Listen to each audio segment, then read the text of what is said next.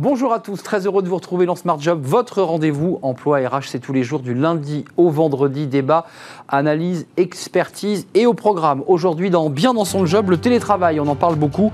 Eh bien, il crée des inégalités au sein de l'entreprise. Il y a des postes télétravaillables et puis euh, d'autres eh bien, qui ne le sont pas. On fera le point avec Jean Pralon, un expert de ce sujet. Un jeune, une solution, notre partenariat. Chaque semaine, une entreprise qui a utilisé ce dispositif, cette plateforme, pour embaucher des jeunes. Aujourd'hui, nous serons avec euh, Agis, une entreprise qui nous parlera d'Avignon spécialisée dans les plats cuisinés. Elle a embauché des jeunes et elle continue d'ailleurs. Il y a des offres d'emploi à pourvoir.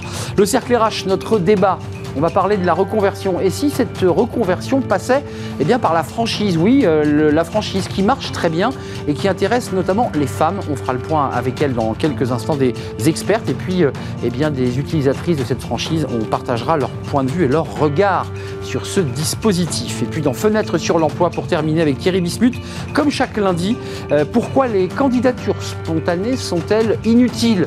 Alors on écoutera son point de vue parce que vous le savez, vous qui suivez notre émission, bah, ce n'est pas le point de vue par tous les experts. Certains disent qu'elles sont utiles. Eh bien, Thierry Bismuth nous expliquera pourquoi euh, eh bien, elles sont inutiles. Voilà le programme tout de suite. C'est bien dans son job.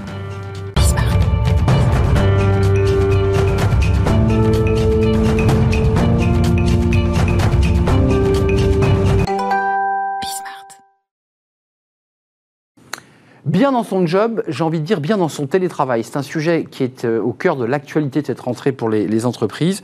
Euh, ce télétravail, on en parle beaucoup euh, et il suscite, pour ne pas dire un débat, si ce n'est des tensions au sein des, entreprises. Jean Pralon, merci d'être avec nous. vous êtes déjà venu sur notre plateau il y a quelques mois, psychologue, professeur des ressources humaines à l'EM Normandie et titulaire de la chaire de compétences, employabilité et décision RH, justement dans cette école de commerce EM Normandie. Euh, d'abord, un petit mot sur, euh, cette rentrée, en quelque sorte, le diagnostic de l'expert. Euh, on en est où de ce concept de télétravail? On, est dans le monde de demain ou on est en train de revenir un peu dans le monde d'hier? Alors, c'est ni l'un ni l'autre, c'est la croisée des chemins, c'est un peu mon lieu de la rentrée. Le télétravail, on va en reparler, euh, a derrière lui un passé et un peu un passif. C'est assez euh, intéressant de s'en rappeler. Et puis c'est le moment où on peut faire un premier bilan et imaginer ce que pourrait être le télétravail de demain dans le cadre intéressant du futur of work. Donc là, c'est le moment de se dire, on sait des choses, on a pu repérer des problèmes, on peut encore agir dessus et imaginer le travail qu'on veut demain. Alors j'évoquais en titre les inégalités provoquées par le télétravail. Il faut être extrêmement concret. Euh, quelqu'un qui est à la chaîne et qui doit gérer des colis, eh ben, même si l'entreprise a signé un accord télétravail, lui est posté, il va devoir gérer. Et puis, il va voir euh, bah, le cadre du marketing qui, lui, va pouvoir partir euh, euh, sur des îles exotiques mhm. et continuer à faire le même travail. Ça génère une inégalité. Alors, c'est pas la seule. Il y a effectivement celle-là, celle des gens qui ont besoin d'être présents sur un site de travail. Effectivement, l'industrie, c'est ça. Et puis, ceux qui ont besoin de livrer des choses, c'est aussi ça. Et puis évidemment le monde des cadres, pour simplifier, le monde du tertiaire, qui est un monde euh, d'experts qui peuvent travailler à distance. Ça, c'est la première segmentation. Et puis il y en a d'autres euh, on pourrait dire que les femmes en particulier mm. euh, collent euh, à un stéréotype du télétravail qui est plutôt négatif pour leur carrière. Jusqu'à aujourd'hui, le télétravail était plutôt une affaire de femmes auxquelles on associait une image de personnes voulant s'intéresser plutôt à leur famille qu'à leur travail. Et donc, télétravail rimait beaucoup avec des engagements avant le confinement. Donc, pas les, pas les dernières études qui sont sorties qui montrent que le télétravail, même en, situation, je dirais, tendue de confinement, situation difficile, bah, les études démontrent que les salariés ont rendu le travail, qui avait de la productivité. Euh, vous le confirmez ou pas? Alors ça, il faut aller plus loin. Euh, pendant le début du confinement, euh, vous savez qu'on a eu très peur, hein, puisqu'on s'est dit, est-ce qu'on va réussir ça? Est-ce que la techno va, va nous aider à dépasser le C'est un défi, ouais. C'est un défi important, un défi RH aussi, un juridique. Bon. Et puis on s'est vite, on s'est rendu compte très vite qu'en gros ça passait, hein, que mm. la performance était au rendez-vous. Sauf que ça suffit pas. il faut aussi constater qu'en télétravail, on est performant parce qu'on travaille plus on est performant parce qu'on a plus de stress. Euh, si on regarde le stress des femmes en particulier en télétravail, ça atteint plus 50%. Plus de stress? Absolument. Le télétravail qu'on imagine... Être cool? Voilà. Comment on imagine, qu'on imagine être plutôt un environnement cool, sympathique, on est chez soi, c'est sympa. Le télétravail, c'est pas le week-end, hein, c'est pas la maison du week-end. Donc on imagine que c'est sympa, que c'est cool. En réalité, ça va imposer plus de temps de travail et plus de stress. Et en particulier, dans le cas des femmes, on va sûrement avoir l'occasion de dire pourquoi. Euh, pourquoi les femmes, justement? Alors le stress, on, entend parce que finalement, je pense qu'il y a un, débat à la connexion. On est en permanence sollicité par les mails, par les connexions, par les visios. Ça, c'est le travail des managers, on peut en parler. Et pourquoi les femmes, en particulier, ont du stress supplémentaire? Alors, un petit brin d'histoire. Euh, le télétravail a commencé évidemment bien avant le confinement et ça concernait deux populations, pour simplifier. D'abord, des cadres de très haut niveau d'IBM aux US. Quand IBM s'est dit, euh, les sièges, euh, là où on veut les faire travailler, c'est la côte Est, sauf que les super ingénieurs de Berkeley, sont sur la côte Ouest. Ils ne veulent pas abandonner leur planche de surf. Donc comment est-ce qu'on fait pour les attirer? Bah, Du coup, on les attire en les mettant en télétravail. Ça, c'est le télétravail de l'élite, de gens très bien payés, qui sont récompensés par le télétravail. Et puis en France, c'était pas ça. En France, c'était plutôt les années 80, où on se dit, les femmes accèdent au travail, et un, raisonnement qui paraît totalement désuet aujourd'hui était de se dire euh, ces femmes qui accèdent au, travail, comment vont-elles faire pour s'occuper de leur mari et de leurs enfants? Et donc, on s'est dit, il faut inventer un système pour que ces femmes continuent à avoir un rôle domestique. C'est totalement aberrant aujourd'hui, mm. évidemment. Cantonnant le femme, les femmes dans ce rôle traditionnel des années 50. Et voilà. Donc, il fallait se dire, le télétravail, c'était le moyen pour les femmes d'avoir un travail à la maison et un travail bah, domestique. Un, petit job, quoi. Voilà. Qui l'occupe. Exactement. Et avec des moyens qui étaient, à l'époque, il y avait un, plan très important de création de centres de télétravail dans les banlieues où les femmes pouvaient être assistantes et puis aller voir, rencontrer un fax, un ordinateur, etc. Alors évidemment, c'est pas du tout ce qu'on imagine aujourd'hui, c'est même très, très désuet, mais il en est resté un stéréotype qui concerne particulièrement les femmes en télétravail pour beaucoup d'entre elles et pour beaucoup d'entre nous, si on creuse un peu notre imaginaire, on va se rendre compte que le télétravail, c'est au fond le cas d'une femme qui veut se désengager, qui s'intéresse plus à sa mmh. famille qu'à son travail. Et inversement, c'est un peu le côté je vous fais un cadeau, on vous met en télétravail, vous n'allez pas vous plaindre. Exactement. C'est un peu ça. Voilà. Et, ça, et on a vu, euh, et, beaucoup de, personnes en télétravail l'ont observé, ça a un impact sur la carrière. Mmh. On progresse moins vite. Et au fond, le, stéréotype, c'était euh, une femme qui demande à être en télétravail est une femme qui va s'intéresser moins à son travail, va s'intéresser à sa famille. Donc le stéréotype est, né comme ça. Et c'est comme ça que le stress est arrivé. Parce qu'une personne en télétravail, elle connaît ce stéréotype-là. Donc elle se dit, je veux lutter contre ce stéréotype. Je veux en faire plus. Et je veux en faire plus. Voilà. Hmm. C'est comme ça que le, stéréotype lui-même est stressant, qu'on se dit, mais je veux en faire plus, que je veux... Victime de son image, quoi. Exactement. Je veux euh, être aussi performant et plus que les autres. Et c'est comme ça que se crée un stress qui est lié à la menace du stéréotype. C'est un concept de psycho intéressant. La menace du stéréotype, c'est en faire plus pour lutter contre le stress généré par la crainte de ne pas être vu comme on devrait l'être. Une forme de discrimination, et on le sait, quand on a le sentiment d'être discriminé, il faut toujours faire mieux et plus que les autres pour, pour exister dans la, dans la société. Jean Pralon, le, le future of work, puisque c'est l'expression qui est utilisée, c'est l'avenir du travail demain, c'est-à-dire dans les mois qui viennent on voit quand même que le télétravail a été plébiscité. Dans les études, quand les entreprises sondent les cœurs, ils ont quand même une majorité de salariés qui, leur disent Moi, je veux continuer avec cette formule d'hybridation, euh, avec les inégalités que ça engendre, évidemment, on n'y revient pas. Euh, est-ce que les entreprises, de leur côté, ont, une petite idée derrière la tête C'est-à-dire qu'elles se disent Après tout, on va réduire euh, notre surface de locaux, on va repenser les négociations salariales. Est-ce qu'on est aussi dans ce moment-là? Alors, la question des salaires euh, n'est pas encore sur la table en France. Euh, Elle est interdite, hein, de toute façon. Voilà, c'est pas possible d'en parler. En réalité, le problème peut se passer dans d'autres pays. Cet été, on a tous vu que Facebook mm. avait arrêté de localiser les postes. Ça veut dire qu'un poste chez Facebook n'est localisé nulle part et que les candidats viennent de tous les pays et y resteront. Donc ça veut dire aussi que les salaires peuvent être mis en concurrence. Donc il y a un sujet quand même un peu compliqué à, regarder autour de ça. Je suis pas sûr que les entreprises françaises aient l'esprit euh, aussi aussi fourbe, si je peux me permettre, que, ce qu'on pourrait craindre. je, je, noircis le trait, mais euh, mm. Euh, les, locaux, les espaces, les surfaces de travail, on voit qu'il y a, on a eu des invités sur ce plateau qui nous disent, mais nous on repense, mm. euh, on, ne réduit pas, mais on repense les espaces de travail pour créer des espaces de discussion, moins de bureaux en open space. Mm. On, va vers cela, visiblement aussi. Alors c'est un peu trop tôt pour en parler, parce qu'on n'a pas encore réduit le volume de gens en présence pour réduire euh, la taille des locaux. on est encore dans des formes hybrides, donc il faut encore conserver de la place pour le jour où tous les gens viennent. Et puis il ne faut pas oublier que dans les attentes des salariés, il y a aussi une attente d'un espace de travail dans l'entreprise qui soit encore un peu le sien. Euh, toute personne qui a fait l'expérience du flex office hmm. s'est rendu compte que quand même, c'est sympa de revenir dans un endroit où on a un peu son petit monde. Quoi. Hmm, son petit espace qui a été, qui, a, été créé. Euh, l'avenir, c'est quoi? Parce qu'il y a quand même des résistances. Enfin, vous êtes un, chercheur et psychologue. il y a des résistances et puis il y a des tensions. un, les managers sont un peu au bout du rouleau depuis un an et demi. Hmm. Et puis, il y a aussi des résistances. Elles viennent d'où, ces résistances? Alors la principale résistance, c'est le stéréotype dont j'ai parlé. Euh, l'image du télétravail n'est pas encore euh, devenue ce qu'elle devrait être. Alors mm. même si euh, on a prouvé par la performance, malgré le stress, même si la techno a prouvé qu'elle suivait le choc, même si le juridique a suivi, que les RH en gros ont suivi, il y a quand même il y a encore une image du, du télétravail qui n'a pas encore complètement changé. Ça c'est un premier sujet. Le deuxième sujet, c'est que on n'a pas encore vraiment réussi à poser un modèle général et efficace euh, de ce que serait le future of work. Il y a des idées, il y a des hypothèses, il y a des scénarios, mais on se rend compte quand on essaie de les poser qu'au fond, tout le monde a des besoins contradictoires. L'entreprise a des besoins de performance et elle a besoin d'une cohésion sociale, elle a besoin de gens engagés, présents. Donc ça passe par le collectif. Et, les salariés de leur côté ont envie, euh, à un moment de vie un peu plus domestique, plus protégé, plus confortable, pour réfléchir, pour se concentrer, etc.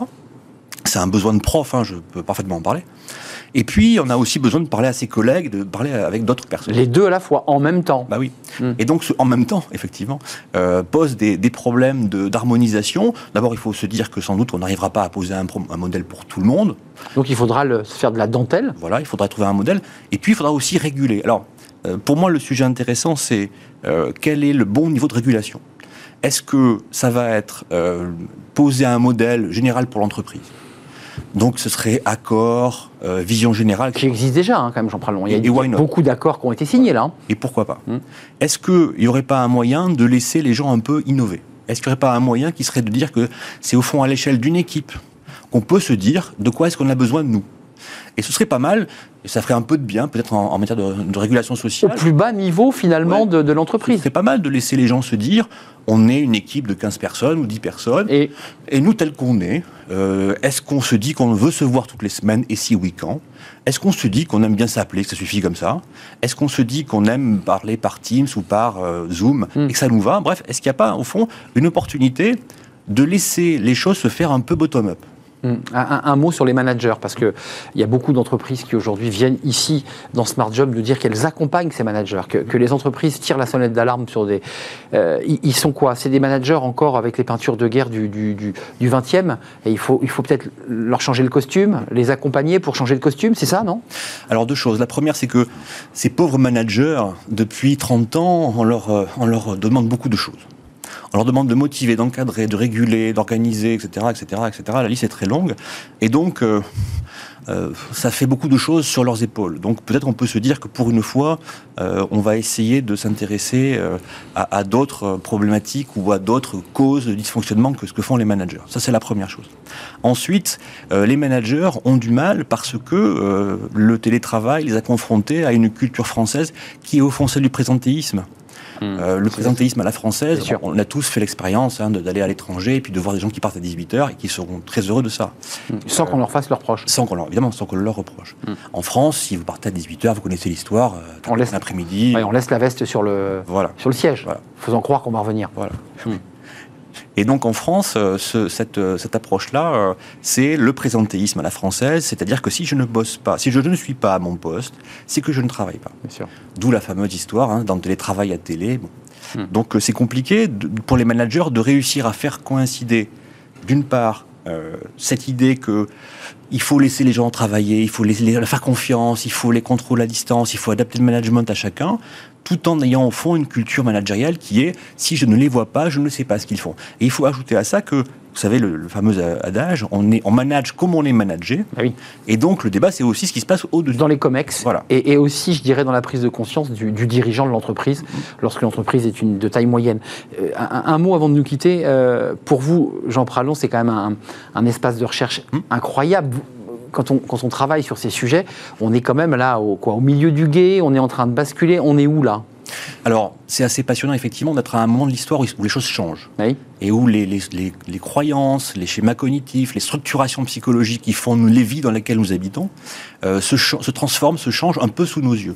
Et en effet, on est peut-être en train de se dire que ce qui autrefois avait un impact sur les carrières, avait un impact négatif sur des personnes, sur leur parcours, peut tout d'un coup devenir une chance et peut se réinventer à un moment particulier de l'histoire. Et toucher des catégories, on le redit, qui ne sont pas que les cadres supérieurs des, grandes entreprises informatiques et que le télétravail peut aussi vous permettre de vous épanouir et de monter en grade, enfin en tout cas de trouver sa place dans, l'entreprise.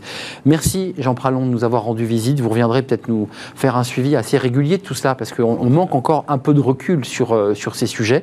Euh, psychologue et professeur de, ressources, des ressources humaines à l'EM Normandie. C'est un plaisir de, vous accueillir. Tout de suite, c'est euh, notre partenaire Un jeune, une solution. Vous connaissez cette plateforme, euh, plus de 3 millions de visites avec euh, des milliers d'emplois de jeunes qui ont été créés grâce à cette plateforme, grâce à la rencontre entre l'offre et la demande. Et chaque semaine, eh une entreprise vient nous faire partager son expérience. Elle s'est inscrite, elle a recruté. On accueille notre entreprise.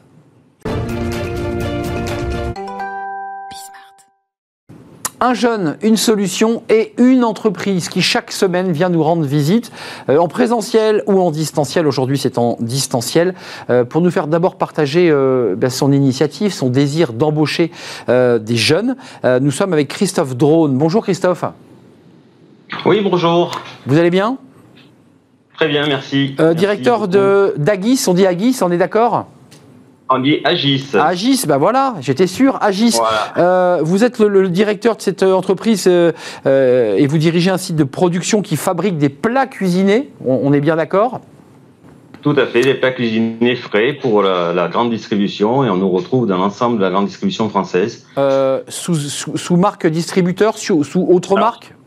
oui, sous marque distributeur et en même temps sur euh, sur des marques comme Tradition d'Asie, euh, puisqu'on fabrique aussi beaucoup de produits euh, dits asiatiques ou des produits exotiques. Votre site, hein, le, site sur lequel vous êtes, vous nous parlez d'Avignon. C'est la raison pour laquelle vous êtes à distance aujourd'hui avec nous. c'est 300 à 400 personnes. et puis vous allez nous parler évidemment, Christophe, de votre présidence de ce de ce GIEC, qui est le groupement d'employeurs d'insertion et de qualification. D'abord avant de parler des offres d'emploi, parce que vous allez euh, nous le dire dans quelques instants, euh, cette euh, initiative d'un jeune, une solution, pourquoi vous y avez adhéré et pourquoi elle vous a semblé intéressante? Alors, moi, j'y ai adhéré parce que aujourd'hui, on a besoin de former des jeunes dans nos entreprises. nos entreprises sont capables aujourd'hui de, former, d'accompagner des jeunes qui sont forcément des fois sans qualification. Et on est vraiment euh, organisé pour pouvoir le faire. Et, et, derrière, je dirais que nous avons de super parcours euh, dès qu'on intègre des jeunes, qu'on les suit, qu'on les accompagne, euh, et avec des embauches bien sûr en CDI euh, derrière, enfin à, la suite de, de cette formation. Donc euh, c'est pour ça que je me suis inscrit dans cette dans, cette solution qu'a proposé aussi le gouvernement, donc un jeune, une solution, euh, et avec des, sorties très positives vers l'emploi euh, que l'on a eu l'année dernière et que l'on a encore euh, cette année. Alors, les, chiffres étaient faibles en, 2020, mais euh, trois embauches pour des jeunes de moins de 26. Mais là, vous avez accéléré en 2021. Vous êtes passé à 12 embauches. Euh, pour le dire simplement, euh, à la fois, il y a un engagement citoyen, sociétal de l'entreprise, mais vous nous le dites, ça, permet aussi d'avoir un vrai engagement de vos collaborateurs. Pour ceux qui viennent d'entrer, vous les formez à votre main on les forme à, notre main, on, les, accompagne, euh, soit directement dans l'entreprise, soit via le, le groupement d'employeurs d'insertion de qualification. Bien, souvent, on, on crée des, des, des, contrats de professionnalisation où, où le, jeune va être suivi euh, euh, par des équipes avec la mise en place d'un tutorat, la mise en place euh, d'un accompagnement de l'entreprise et la mise en place de formations individuelles en fonction ben, des, des des, des, difficultés que peut rencontrer le jeune sur le poste de travail. Et, euh, et, ça, ça fait vraiment la différence, je dirais, par rapport à un parcours classique euh, d'intégration de l'entreprise.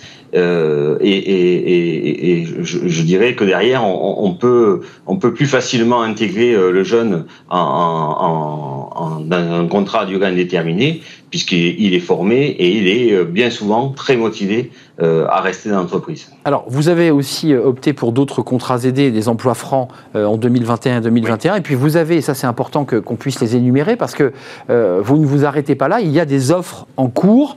donc, si je, dis bien, il y, a des, il y a combien Il y a 7 conducteurs de, machines, c'est ça? Ah oui, il y a sept conducteurs de machines, mais globalement, actuellement, on, recherche pour la fin de l'année, euh, puisqu'on a des périodes d'activité assez fortes pour les, fêtes de, fin d'année, euh, entre 100 et 120 salariés. Euh, et, je, pourrais aujourd'hui, si je les avais, parce que euh, je vous avouerai quand même que c'est difficile pour trouver euh, de la main d'œuvre actuellement, euh, embaucher une quarantaine de CDI euh, sans difficulté si je les avais rapidement.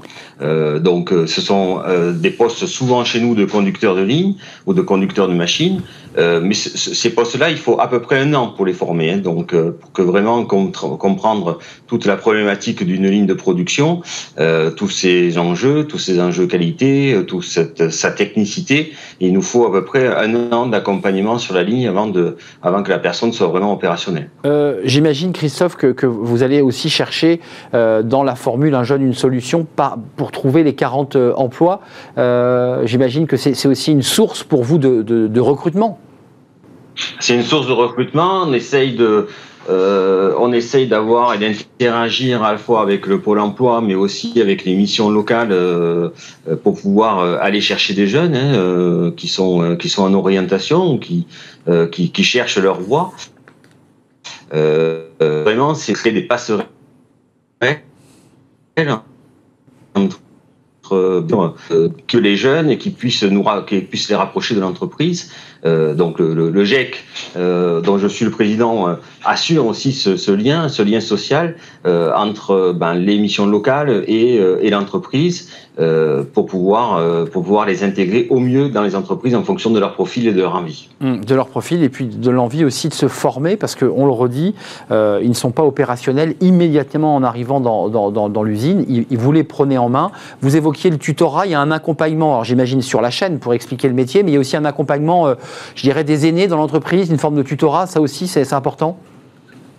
Alors, oui, à la fois, il y a un accompagnement de, l'entreprise et quand on les, on, intègre via le, via le GEC, il y a un accompagnement des, permanents du, du groupement d'employeurs qui, qui vient régulièrement dans l'entreprise, euh, à peu près une fois par mois, pour euh, faire le point si, si tout va bien, euh, s'il y a des, des, des, des paramètres à, améliorer ou des, dans, souvent on est aussi sur le savoir-être, donc il y a souvent des, des, bah, il faut rectifier souvent la façon de, se comporter aussi. Donc tout cet accompagnement là fait que le jeune va se retrouver encadré et, euh, et, derrière, ben, souvent, euh, on arrive à, vraiment avoir de belles réussites d'intégration et de, formation dans l'entreprise. La réussite d'un jeune, une solution, réussite d'ailleurs uniquement parce que les entreprises ont répondu présent.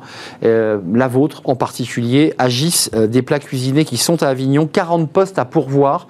Vous pouvez évidemment aller sur l'onglet de l'entreprise Agis, 40 postes, sans compter tous les autres avec des offres en cours sur des conducteurs de machines, des chefs d'équipe des responsables de, travaux neufs et des opérateurs de, production qui seront intégrés, euh, Christophe, arrêtez, arrêtez-moi si je me trompe, intégrés en, à partir d'octobre. Hein.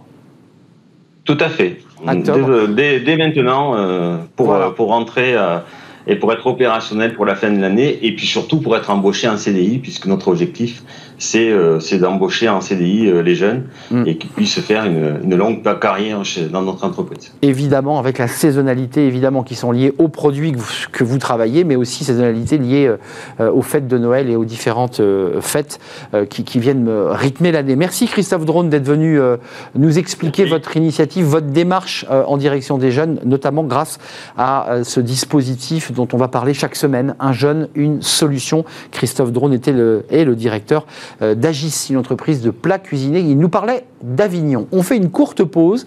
On va parler de la reconversion. Oui, mais pas n'importe laquelle. Euh, la reconversion qui passe de plus en plus par la franchise.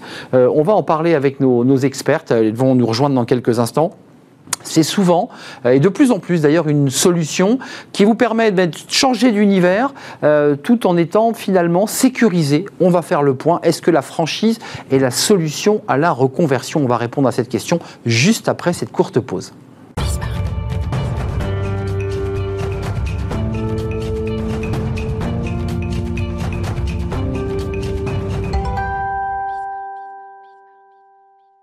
On parle de la franchise et de la reconversion. Et si votre reconversion, parce que vous y pensez, euh, ben, se passait à travers une, franchise L'idée de euh, changer de métier, mais en étant sécurisé par le biais d'une franchise. On va vous expliquer euh, comment ça marche. c'est utile pour les hommes, évidemment, très utile pour les femmes, parce que c'est vrai que beaucoup ont un petit peu la tentation de Venise, mais ont des inquiétudes sur la sécurité, sur la manière d'être encadré, soutenu aussi par une entreprise qui vous accompagne, parce que c'est aussi ça la franchise, c'est un accompagnement. On va en parler avec mes, invités, euh, des spécialistes, mais aussi des actrices de la franchise. Elles ont franchi le pas et elles vont nous raconter leur expérience euh, dans quelques instants. Corinne Giquel, merci d'avoir répondu à notre invitation, euh, fondatrice de la plateforme reconversion en franchise.com. alors, vous, me disiez que c'était un média, reconversion en franchise.com, et puis c'est aussi une série d'événements que vous organisez pour, bah, pour permettre à tous les territoires, aux femmes évidemment, de pouvoir accéder eh bien, aux entreprises qui proposent leur leur, franchise. Euh, j'ai vu qu'il y avait un événement à Reims, puis il y en a un qui est encore plus près de nous, c'est à Paris. Oui, il y a la franchise Expo qui a lieu la semaine prochaine, du 26 au 27 à Paris. À, Paris, quel endroit? Porte de Versailles, évidemment. Et le 7 pour illustrer ce que vous dites, le 7 euh, octobre, je suis à Reims, à la CCI de Marne-Champlain. Voilà, parce que les CCI sont très impliqués, évidemment, sur ces, sur ces sujets. Euh, vous allez tout nous dire, parce qu'il y, a quelques petits pièges à éviter, il y a des petites choses aussi sur lesquelles il faut être assez vigilant. Et ça, c'est intéressant, parce qu'il y a toujours cette angoisse de se dire, mais est-ce que je ne prends pas un risque? Est-ce qu'on n'est pas en train de me rouler dans la farine? Euh, J'accueille Emmanuel Ruiz. Merci, Emmanuel, d'avoir répondu à notre invitation. C'est très intéressant, votre parcours, ex-institutrice, oui. 25 ans d'éducation nationale, mère de trois enfants, deux jumelles et un garçon, qui sont, qui sont grands aujourd'hui, 25 euh, ans, enfin plus, plus de 25 ans et 23 ans. Et 23 ans. Euh, et puis vous, vous, avez décidé de changer de, vie, vous allez nous le raconter. Euh, vous êtes franchisé d'Homme et Vie. C'est ça. et spécialisé dans l'optimisation du domicile des personnes âgées parce que je, le dis à votre place parce que à l'époque, vous étiez vous aussi, vous vous occupiez de votre père. C'est ça. Et vous étiez confronté à cette situation. Euh, avant d'écouter votre témoignage, je vous présente notre troisième invité, Marie Rodet. Euh, bonjour Marie. Bonjour. On est ravis. Vous on est ravis. Bonjour à, vous, à vous deux. Euh, je transmettais le bonjour de, Marie à, vous deux. Marie, vous êtes multifranchisée Temporis. C'est du travail temporaire. On connaît cette marque. vous avez franchi le, le pas aussi. Et précisons que Emmanuel et vous, Marie, serez évidemment euh, à Paris euh, à l'occasion de, ce salon qui se trouve porte de Versailles. C'est intéressant pour, j'imagine, porter la, voix. Avant de parler technique, juste votre histoire, parce que c'est intéressant pour donner envie à ceux qui, euh, qui nous regardent et qui sont peut-être en train d'y réfléchir. Mmh. comment vous basculez Comment on quitte l'éducation nationale où on est en sécurité absolue, pour, pour ensuite se jeter. Ah oui, vous vous êtes posé la question, j'imagine. Oui, oui, oui. Euh, mais ça devenait un petit peu difficile pour moi. Voilà, ça c'est très personnel. Et euh, la classe, le métier. Voilà, c'est ça. Voilà, la fatigue. Hein. Et, euh, et, donc, bah, c'est un chemin. Il y a plusieurs étapes. Hein. Il y a plusieurs étapes. Oui, on passe pas du jour au lendemain. Non, voilà. Puis un jour, il faut se dire peut-être pourquoi pas moi. Et puis, et puis faire participer à des ateliers, dont des journées à la CCI, justement, où j'ai rencontré Madame Jiquel. Hum. Voilà. Ah, vous l'appelez pas Corinne? Non. Vous l'appelez pas, vous n'osez pas l'appeler Corinne. Ah oui, quand même. Ah, c'est quelqu'un d'important, Madame Jiquel. Non, non. Et en écoutant ce qu'elle vous dit à, travers ses conférences, ses débats, vous vous dites, après tout, c'est peut-être une opportunité. Exactement. Exactement. Pourquoi? Parce que bah, je connais rien euh, euh, à l'entrepreneuriat. Ah oui. Famille, euh, on est. C'était pas votre univers. Des profs, beaucoup de profs, voilà, ou dans le paramédical. Et du coup, je me dis, bah, pourquoi pas? Une franchise Ça me donnerait le cadre. Donc, je vais au salon de la franchise. Et au salon de la franchise, je vais dans le, dans le, le milieu des personnes, des seniors, parce que, comme vous hmm. disiez, euh, mon papa, ma maman, euh, directement, hein, bien sûr. Et, euh, et voilà, et j'ai trouvé. et votre mari vous dit quoi?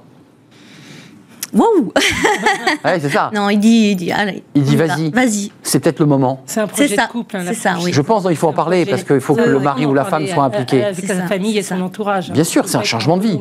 Oui. Aujourd'hui, vous êtes une, une franchisée épanouie? Oui. C'est-à-dire que vous êtes devenu, après avoir fait 25 ans d'éducation nationale, une chef d'entreprise Exactement. Et vous vous considérez comme une chef d'entreprise Ah bah oui. À part entière Oui, il faut prendre des décisions. Combien de salariés vous avez aujourd'hui, Emmanuel euh, J'ai une, une, alternante pendant six mois. Bon, voilà, hmm. c'était un petit peu tôt. D'accord. Donc pour l'instant, c'est euh, vous, envisagez d'avoir des salariés? Euh, Non, là pour le moment des sous-traitants pour la pause. Bien je sûr. ne pose pas. Bien sûr. Donc des sous-traitants, mais pas, pas tout de suite les salariés, on C'est un métier de sous-traitant. Oui, il y a- il y a- on travaille. euh, Ma- Marie, euh, multifranchisé temporis, c'est du travail temporaire, c'est du recrutement, c'est de l'accompagnement.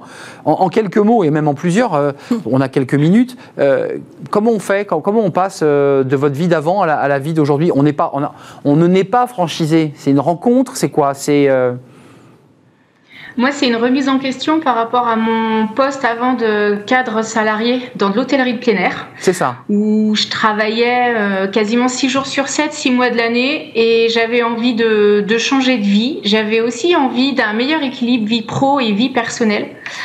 J'avais aussi envie de travailler pour moi, euh, d'être vraiment en adéquation avec mes idées. Donc, euh, ben, tout simplement, euh, moi j'ai tapé franchise, j'ai tapé management, RH, et je suis tombée sur le réseau Temporis. Voilà. Mais c'est vrai que, comme disait, euh, comme disait l'autre, l'autre personne sur place, c'est quand même un cheminement. Ça se fait pas en quelques secondes, ça se fait en quelques mois. C'est un, pro- un projet de vie qui change.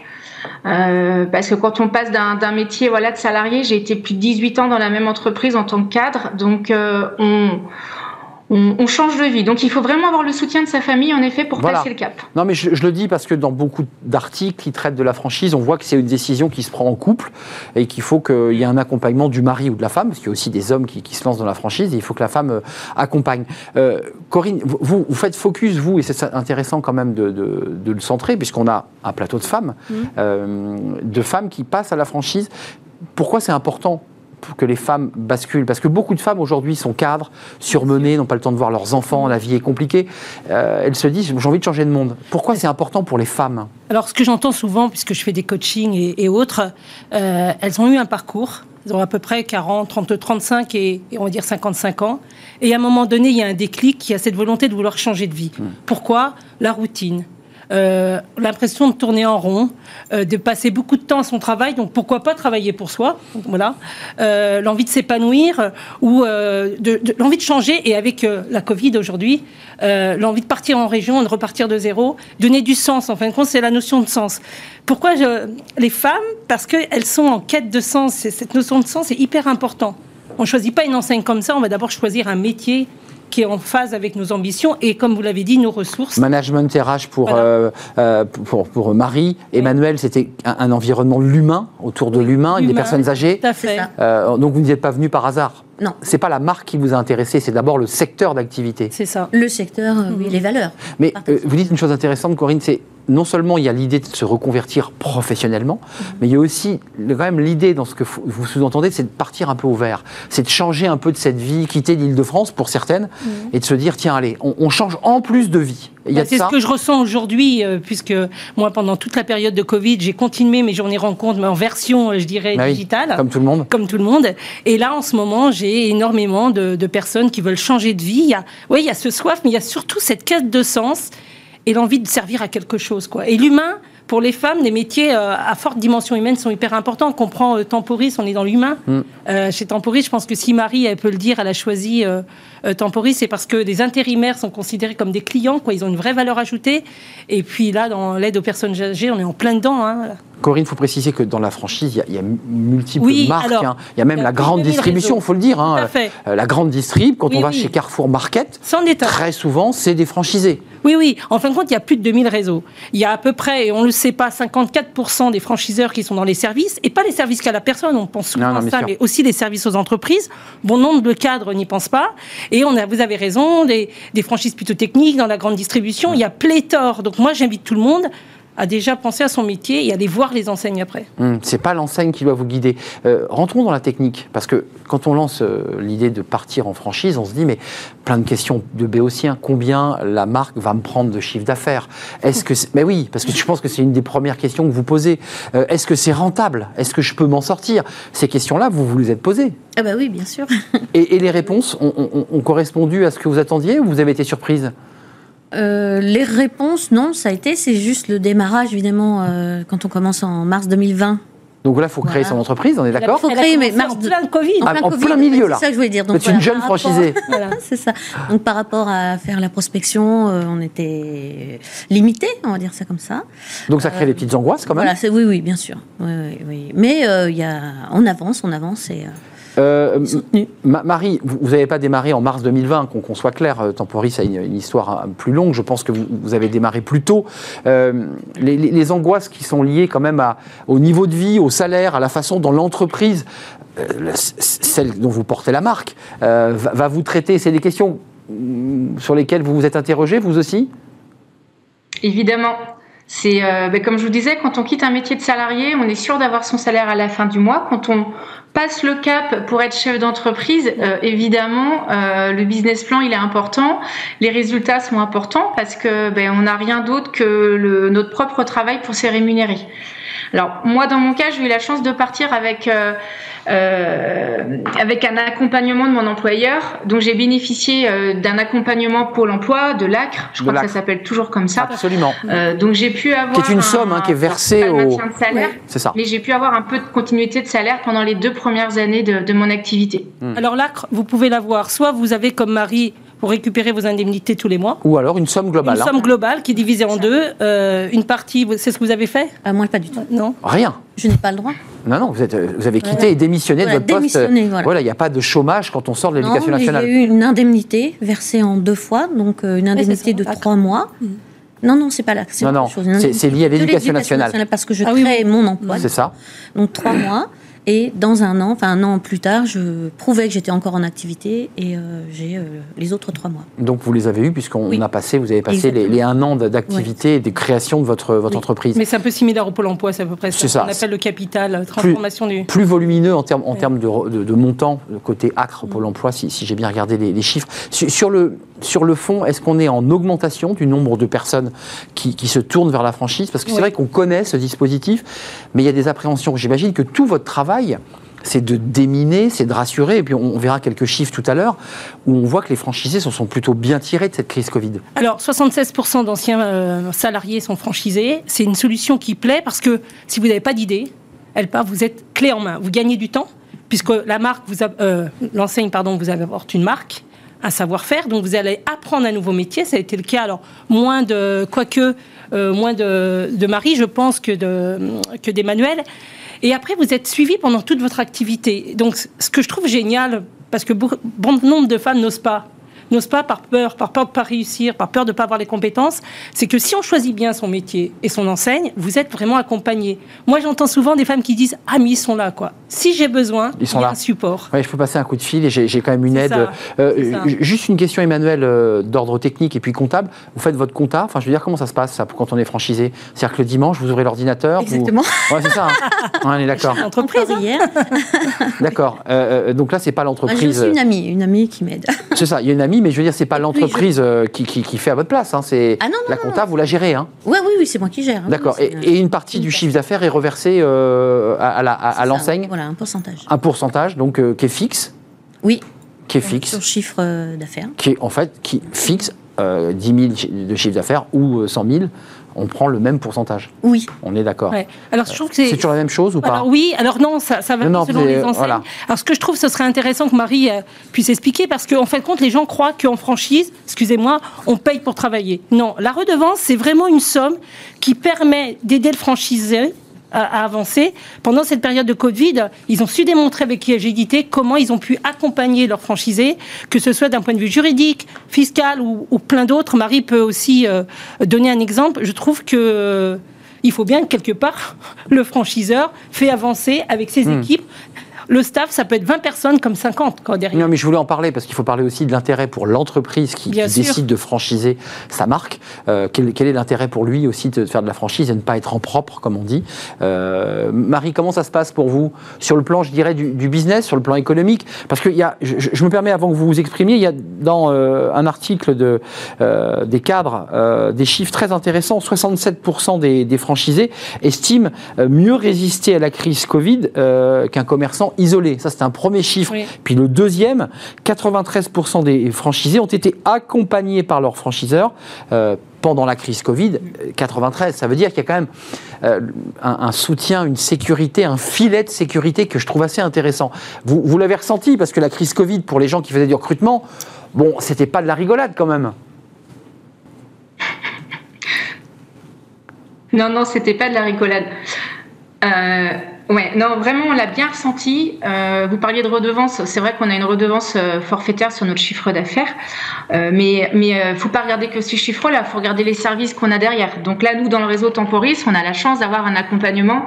C'est ce que disait Corinne, aussi bien RH, juridique, de gestion, marketing, informatique, euh, j'en oublie, webmaster.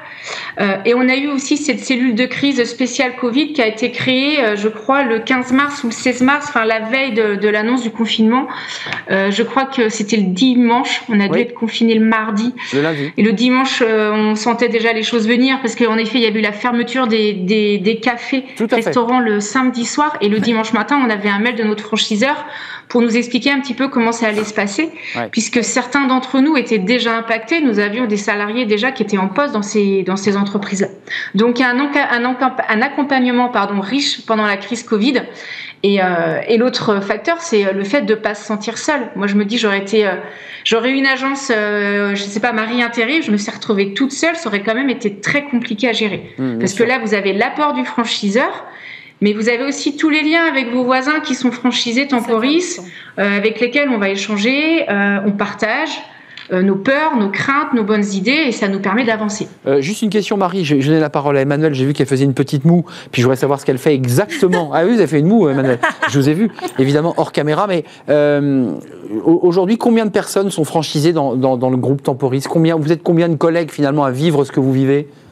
160. Alors, je pas les chiffres exacts en tête, mais on est un peu, on doit être C'est 175 ça, agences 175. Temporis sur le territoire euh, national en France et une agence au Canada.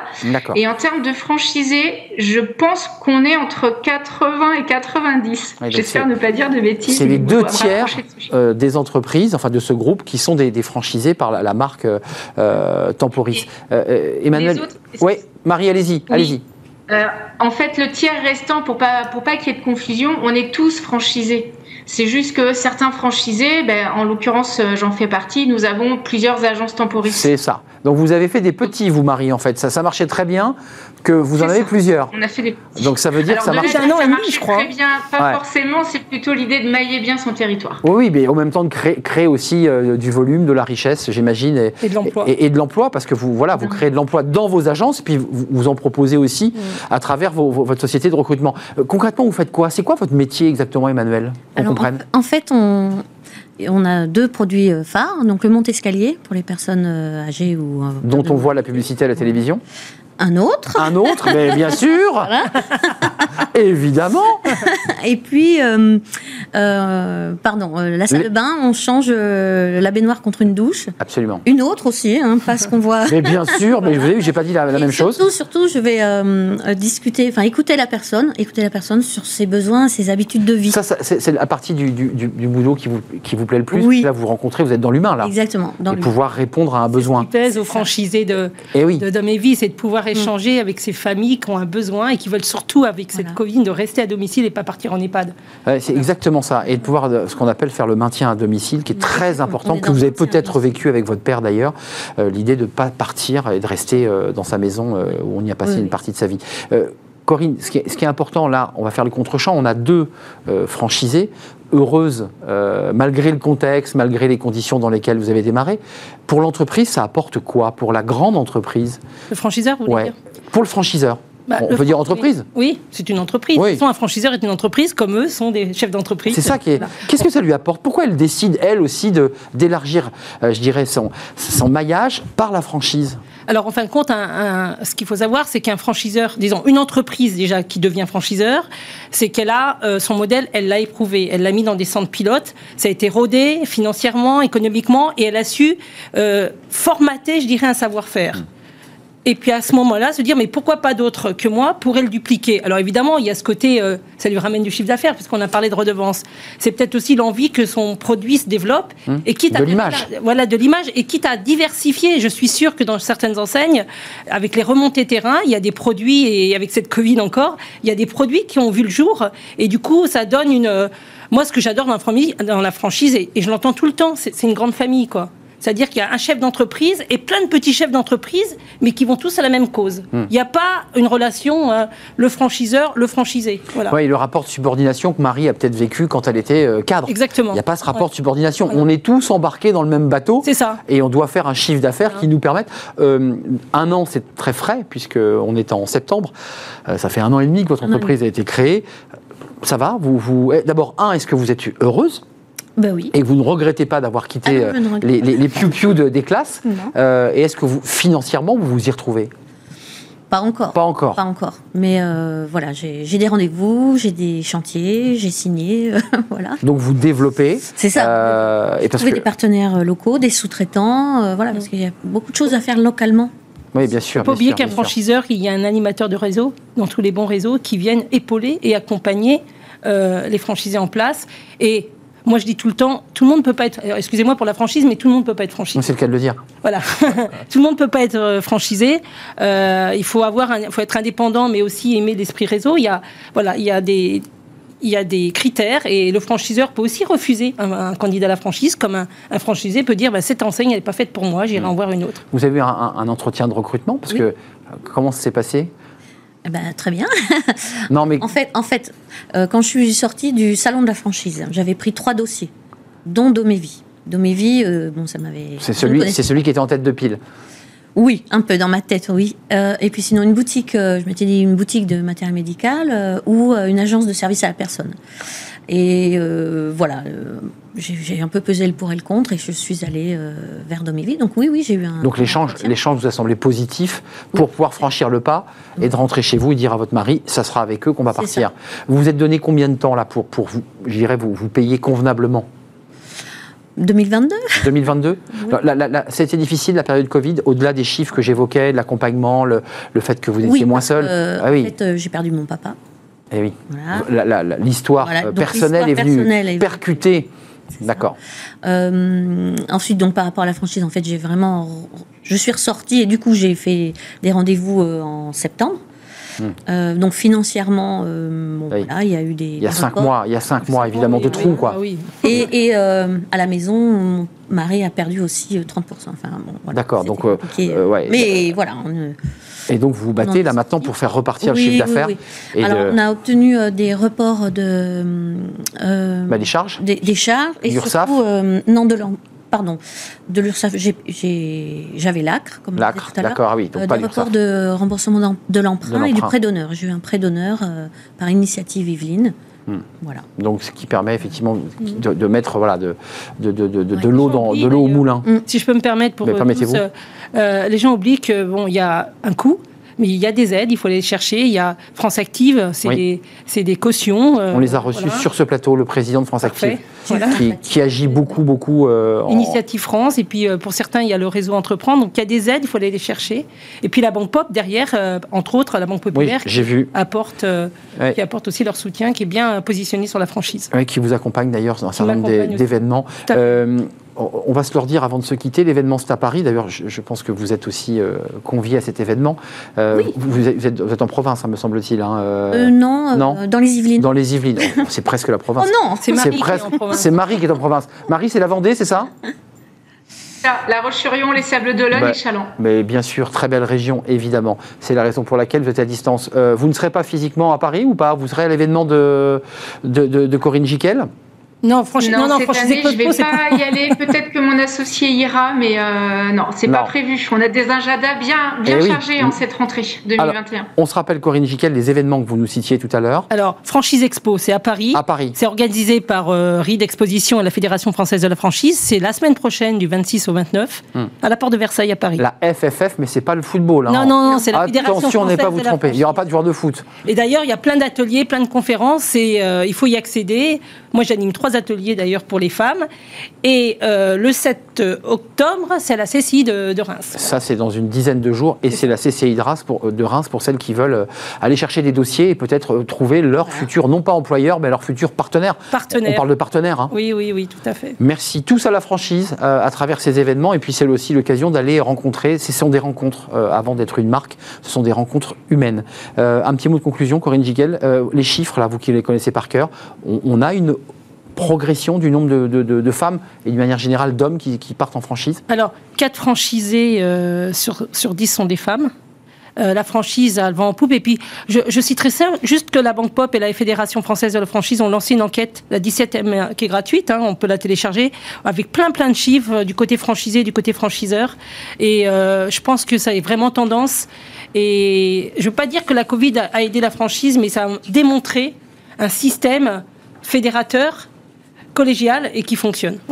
Merci à vous trois, mesdames, d'être venues nous éclairer sur ce sujet, avec ce focus sur les femmes qui sont euh, bah, très présentes dans, dans la franchise. Merci à, à Emmanuel Ruiz, euh, l'ancienne maîtresse d'école il y a encore un an et demi, qui est chef d'entreprise aujourd'hui, avec Domévi, qui est spécialisée dans l'optimisation du domicile des personnes âgées, et c'est dans les Yvelines, et Marie Rodet, multifranchisée puisqu'elle a plusieurs antennes, pour mailler son territoire. C'est la Vendée, c'est les Sables d'Olonne, c'est la Roche-sur-Yon, des régions que euh, je connais bien. Merci Marie d'être venue, puis je remercie Corinne Jiquel, fondatrice de la plateforme Reconversion en franchise, tout ça est attaché.com. ne vous trompez pas, c'est une, aussi une, une plateforme informative, qui est Oui, un média en ça, ligne. C'est un média. Avec Euh, de l'information gratuite sous différents formats. Il ne faut pas hésiter. Voilà. Corinne Jiquel est incollable sur la franchise, comme Yes. vous avez pu le yes, comme vous avez pu le remarquer. Merci à vous, mesdames. Merci Marie. Merci. Euh, bon vent pour vos activités économiques, la relance de votre entreprise après cette crise Covid. Euh, on termine ce, ce cercle RH et on termine évidemment avec la fenêtre sur l'emploi. On ouvre une fenêtre avec Thierry Bismuth qui va la refermer d'ailleurs un peu sur le visage de tous ceux qui envoient des lettres, euh, vous savez, des, des- des CV spontanés. Ah vous allez voir, ah bah, le volet va se refermer un peu violemment sur vous. On l'accueille.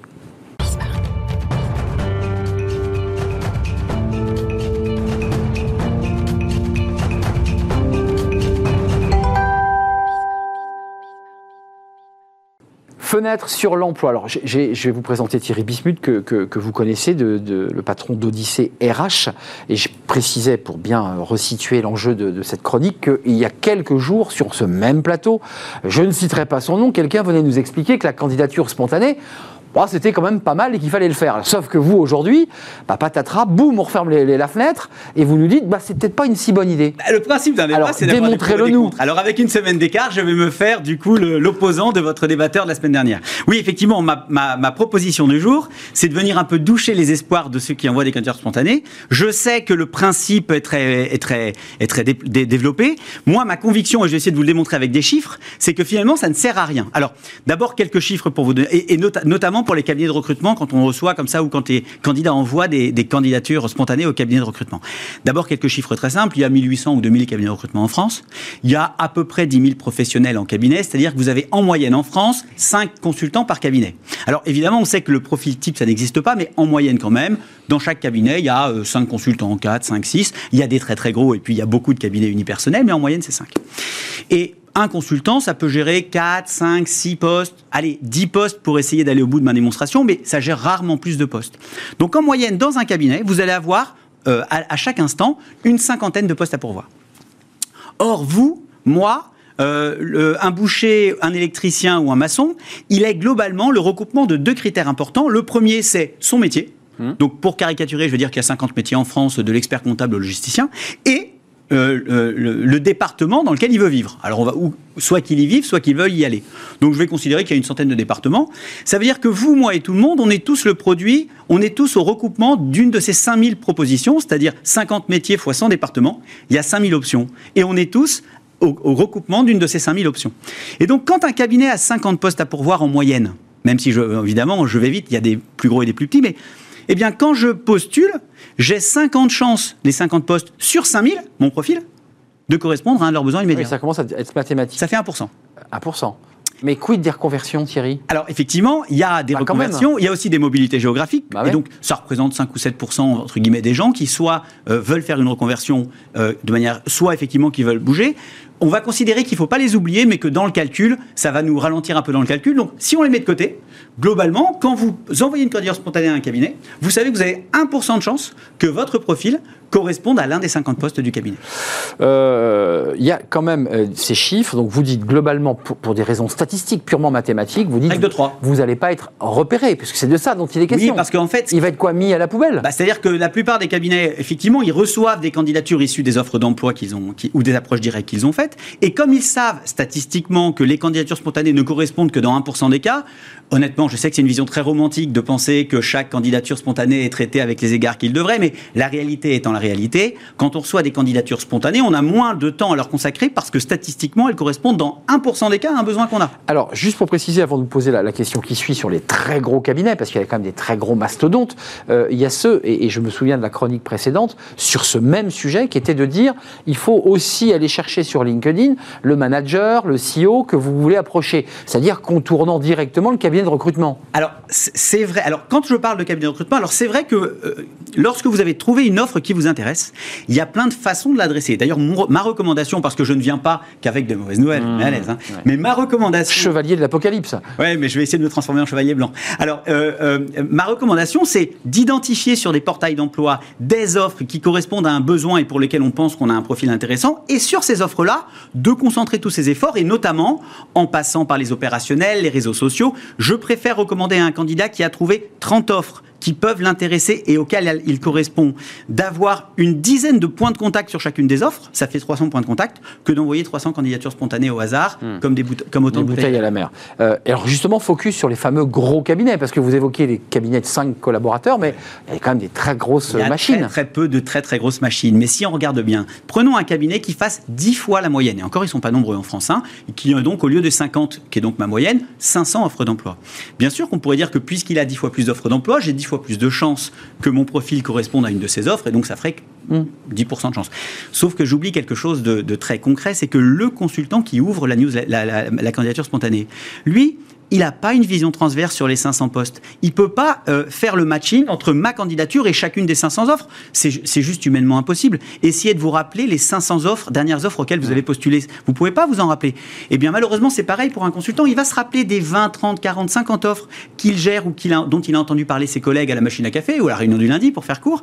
En revanche, il n'aura pas du tout de vision des 500. Donc, au final, statistiquement, mécaniquement, vous pourriez avoir 10 fois plus de chances, mais dans les faits, ça n'est pas le cas. Enfin, il pourrait l'arranger dans une petite boîte avec le, le- thème en disant tiens, euh, marketing euh, numérique, et non, ça, il ne le fait pas. En fait, si tout le monde le fait, et d'ailleurs les entreprises aussi, évidemment, je vais me faire tirer dessus par des entreprises qui disent oui, mais on utilise des viviers, on crée des viviers. La Bah vérité, oui. la vérité des faits, c'est que les viviers sont très mal exploités, notamment par les entreprises, qui reçoivent des centaines de milliers de candidatures pour les plus grosses et des dizaines de milliers pour les autres, et qui, quand elles ont un nouveau poste, ont plutôt le réflexe de poster une annonce et de traiter du flux entrant que d'aller chercher dans des viviers de Dans gens qui ont ont en postulé stock. huit mois plus tôt, tout simplement parce que statistiquement, s'ils passent ne serait-ce que 2-3 jours à appeler les 20 ou 30 candidats qui ont postulé 8 mois plus tôt et qui pourraient correspondre, ils ont quasiment tous trouvé un job en vérité, ces candidats. Donc, à l'usage, on s'est rendu compte, on collectivement, les recruteurs, et puis certains me diront que j'ai tort, mais euh, on s'est rendu compte collectivement que ça n'est pas efficace de rappeler des gens qui ont postulé plusieurs mois à l'avance. Donc, les bases de données, les viviers existent, sont assez peu utilisés et encore beaucoup moins par les entreprises, euh, les recruteuses. Euh, on fait un, un dernier focus sur les cabinets locaux euh, et plus spécialisés, parce qu'on est parti sur les très gros, on est parti sur les moyens. Mais après, on se dit, bon, bah, je, vais, je vais me concentrer sur les 50 cabinets qui font spécialiser dans le juridique et le conseil. C'est vrai que lorsqu'on essaye, lorsqu'on essaye d'augmenter ses chances, il faut effectivement trouver des cabinets qui On vont cible. travailler que sur notre département, par exemple, ou sur quelques départements, ou que sur nos métiers. On va effectivement, dans ces cas-là, euh, dans mon fameux ratio du nombre d'offres à pourvoir divisé par les chances que j'ai, on va avoir plus de chances, puisque si j'ai un cabinet qui ne travaille que sur mon département ou sur ma région, bah, toutes les offres d'emploi qu'il a sont sur ma région. Si je travaille sur un cabinet qui travaille que dans mon métier de la logistique, je ne sais pas pourquoi j'ai cet exemple en tête aujourd'hui, eh bien évidemment, il ne va avoir que des offres sur la logistique, donc j'ai plus de chances. Mais en vérité, ces cabinets spécialisés sont beaucoup plus petits et donc ils ont plus probablement 10, 15, 20 postes que 50 ou encore moins 500. Donc on a raison de penser qu'on aura, ils auront toutes les offres qu'ils ont pourront nous intéresser localement ou en termes de métier, mais ils auront statistiquement beaucoup moins d'offres. Donc, pour bien se résumer, c'est pas très utile pour les raisons statistiques que vous évoquiez, quelle que soit la taille du cabinet. Comment je fais pour être recruté? Je réponds à l'offre. Je rép- et alors encore une fois, je- Voilà, pour, pour être cash. Oui, je réponds aux offres, mais par contre, je vais déployer tout un trésor d'ingéniosité pour répondre de plein de manières différentes aux offres Et exprimées toucher l'entreprise, les managers. D'accord. Donc vous n'étiez pas si éloigné que ça de la chronique. Vous voyez, je, je vous ai quand même comme ça un petit peu enterré avant d'avoir développé votre pensée. Merci de m'avoir réconcilié avec euh, mon opposant. Exactement, qui n'est d'ailleurs pas une opposante à, à vous. Euh, merci Thierry Bismuth, Odyssée RH, sur cette question de la candidature spontanée en direction, on est bien d'accord, des cabinets cabinet de recrutement, Oui. pour préciser votre pensée. C'est terminé. C'était un plaisir de vous accueillir. On se retrouve, si tout va bien, la semaine prochaine, euh, cher Thierry. Euh, merci à vous, merci à toute l'équipe, bien entendu. Merci à Rani à la réalisation, merci à Saïd pour le son, merci à Fanny Griesmer et à Margot Ruot. Et merci à vous qui nous suivez, qui réagissez, qui prenez plaisir à nous écouter, à nous regarder et à nous suivre. Je serai là demain pour de nouvelles aventures. D'ici là, portez-vous bien. Bye bye.